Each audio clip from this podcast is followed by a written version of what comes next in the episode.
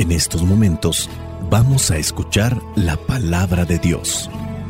Dispón tu corazón para que el mensaje llegue hasta lo más profundo de tu ser.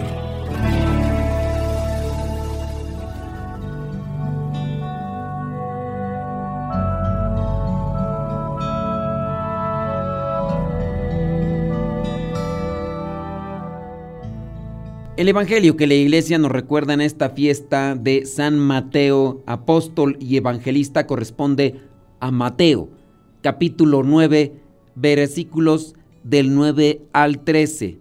Dice así, Jesús se fue de allí y vio a un hombre llamado Mateo que estaba sentado en el lugar donde cobraba los impuestos para Roma. Jesús le dijo, sígueme. Entonces Mateo se levantó y lo siguió. Sucedió que Jesús estaba comiendo en la casa, y muchos de los que cobraban impuestos para Roma y otra gente de mala fama llegaron y se sentaron también a la mesa junto con Jesús y sus discípulos. Al ver esto, los fariseos preguntaron a los discípulos, ¿cómo es que su maestro come con cobradores de impuestos y pecadores? Jesús lo oyó y les dijo, los que están buenos y sanos no necesitan médico, sino los enfermos. Vayan y aprendan el significado de estas palabras.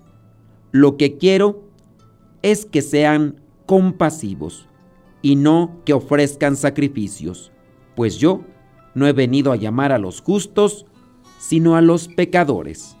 Palabra de Dios. Te alabamos, Señor.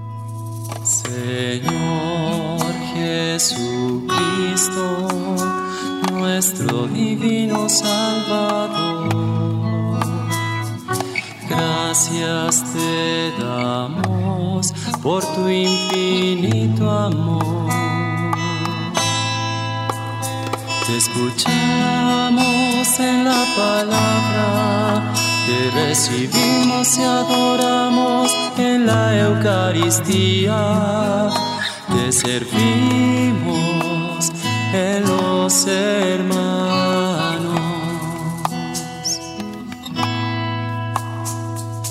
Que seamos misioneros como lo quieres tú,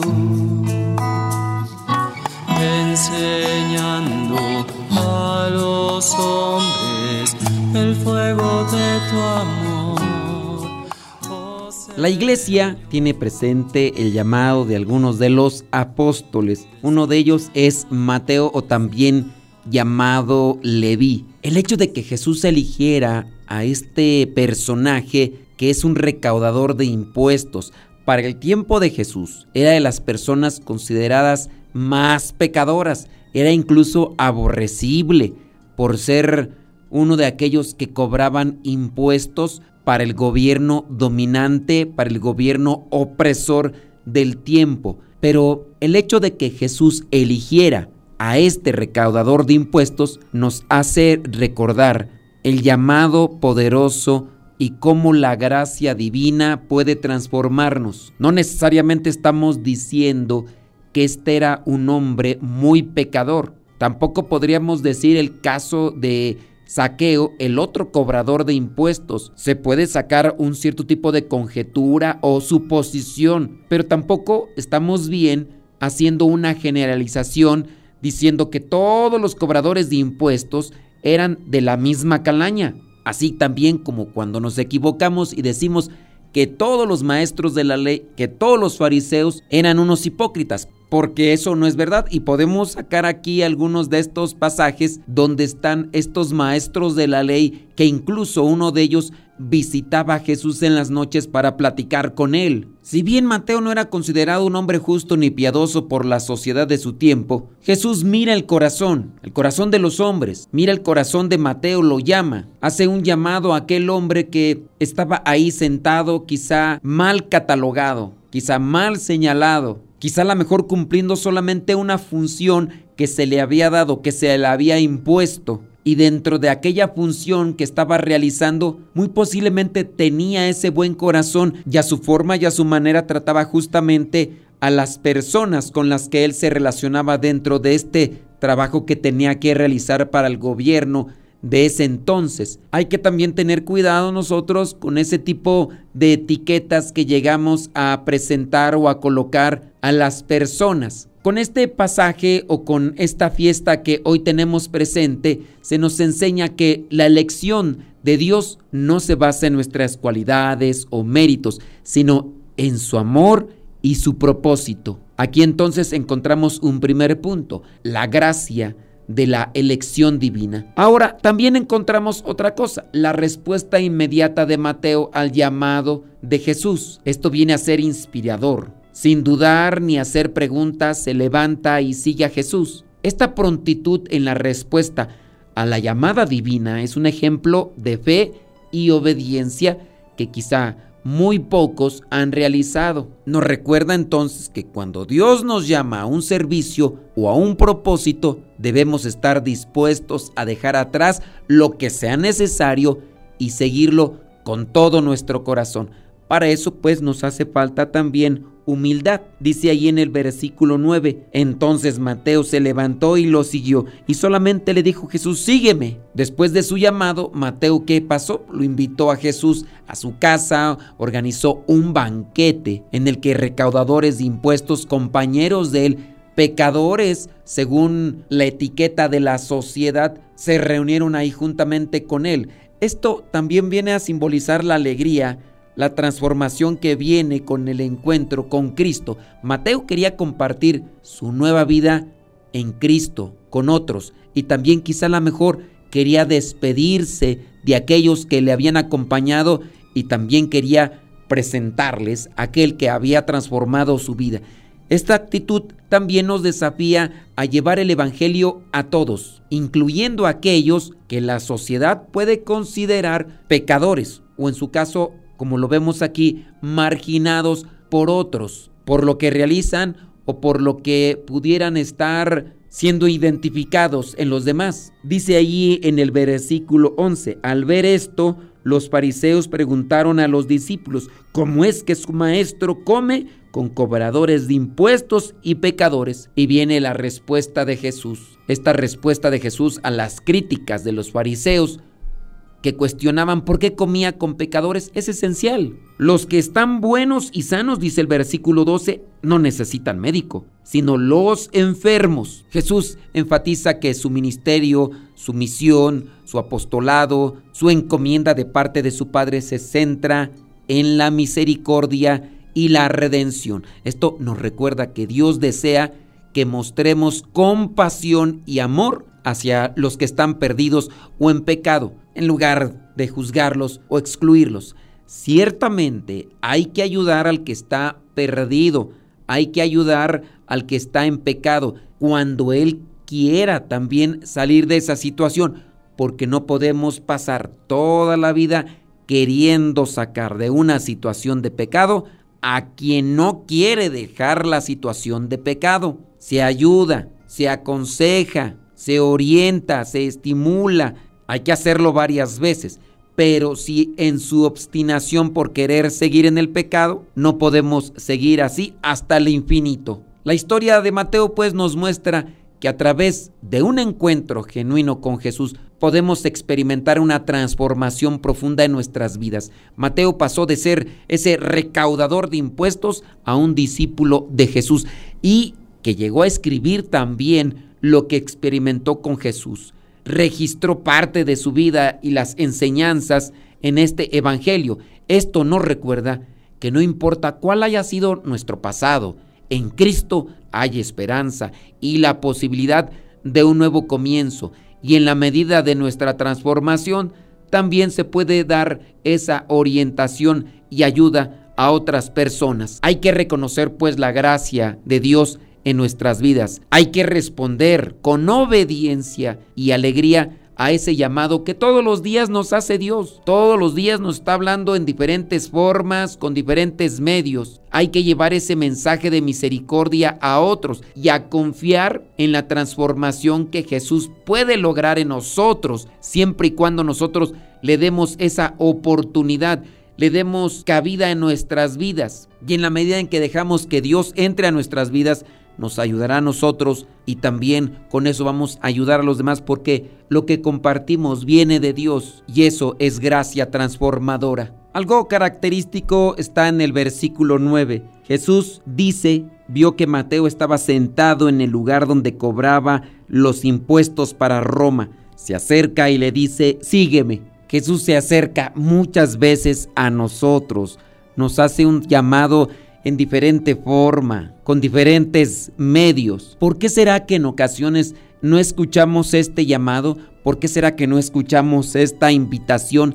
¿Será que estamos distraídos, desconectados, estamos sumergidos en otras cosas y no alcanzamos a escuchar esa voz de Dios? Puede ser que nos esté hablando por medio incluso de este Evangelio y nos está haciendo una invitación a seguirle. Podemos seguirle en la oración, en la reflexión, pero dentro de todo lo que es el seguimiento de Cristo es a vivir conforme a su plan de salvación. Mateo comenzará a seguir a Jesús, lo escuchará y después anunciará su mensaje, el mensaje que él escuchó a Jesús y que no solamente le escuchó, sino que lo vio, dará testimonio con su vida, estará anunciando en diferentes partes, compartirá esa buena nueva. Mateo tenía una vida realizada dentro de el trabajo que realizaba, tenía una garantía económica, una comodidad, tenía muchas cosas que a lo mejor a veces andamos buscando, pero lo cierto es que los bienes materiales o las comodidades no pueden dar esa felicidad o plenitud y es ahí donde muchas veces podemos estar confundidos siguiendo solamente los espejismos de este mundo. No podemos decir porque no se describe bien si Mateo ya había experimentado todas las cosas como placeres procedentes del materialismo. Había escuchado hablar de Jesús, había experimentado el vacío que conlleva al rodearse de las cosas materiales y al encontrar aquellas palabras de vida eterna Obviamente Mateo tuvo que tomar una elección. Voy a seguir a este que me llama, porque en él puedo encontrar algo que no me lo van a dar las cosas materiales. Pero para poder mirar esto en aquel hombre, que si bien a lo mejor gozaba de una popularidad, hablando en este caso de Jesús, no tenía todavía los testimonios que hoy nosotros podemos tener de muchas personas que han estado siguiendo a Jesús. Pero Mateo pudo mirar más allá porque había desarrollado una fe, que es lo que también a nosotros nos hace falta para poder decidirnos y seguir a Jesús. Hoy nosotros tenemos la experiencia, los testimonios. La iglesia toma en cuenta a este apóstol, a este evangelista y nos lo presenta para que sea una referencia del seguimiento que tenemos y podemos darle a Jesús. Un seguimiento que nos va a transformar, que nos va a realizar y nos va a dar vida en plenitud. Y no solamente en este caso de Mateo, San Pablo y otros cuantos más. Por eso la iglesia hace un enlistado al cual se le llama canon. De ahí viene que están canonizadas ciertas personas para que nosotros podamos tener una referencia de cómo ellos al encontrarse con Cristo decidieron seguirlo, dejarlo todo y así alcanzaron la realización y la plenitud de la vida. Pero esa realización la encontraron en la medida que ellos decidieron seguir radicalmente a Jesús. Quizá muchos de nosotros todavía no nos hemos decidido a seguir radicalmente a Jesús y por eso no hemos experimentado su amor, su misericordia y su gracia en nosotros. Que el Espíritu Santo nos ilumine para poder tener la misma fe de Mateo y poder ser puntuales y drásticos en el seguimiento de Cristo para llenarnos de su gracia y de su amor. Espíritu Santo, fuente de luz, ilumínanos. Espíritu Santo, fuente de luz, llénanos de tu amor. La bendición de Dios Todopoderoso, Padre, Hijo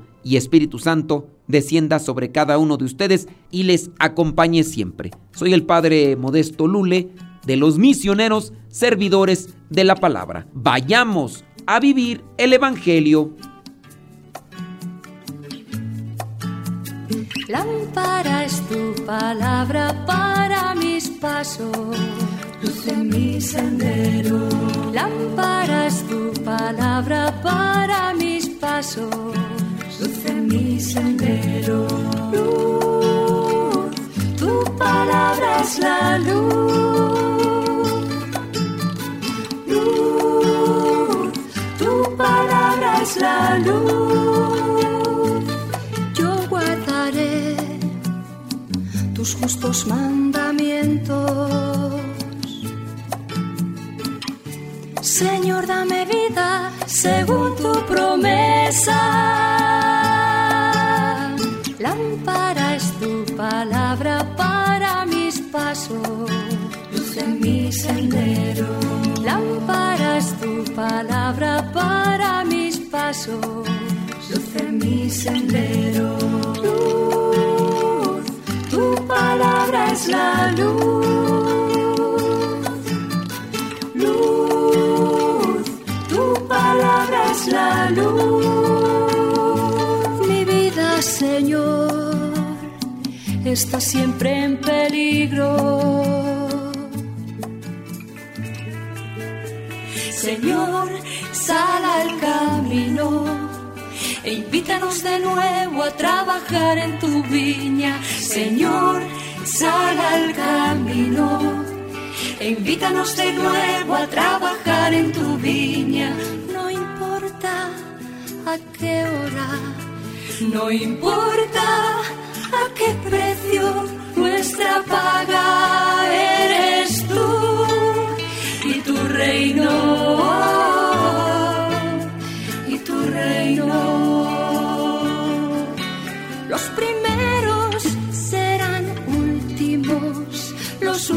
serán primeros. Señor, sal al camino e invítanos de nuevo a trabajar en tu viña. Señor, sal al camino e invítanos de nuevo a trabajar en tu viña. No importa a qué hora, no importa qué precio nuestra paz.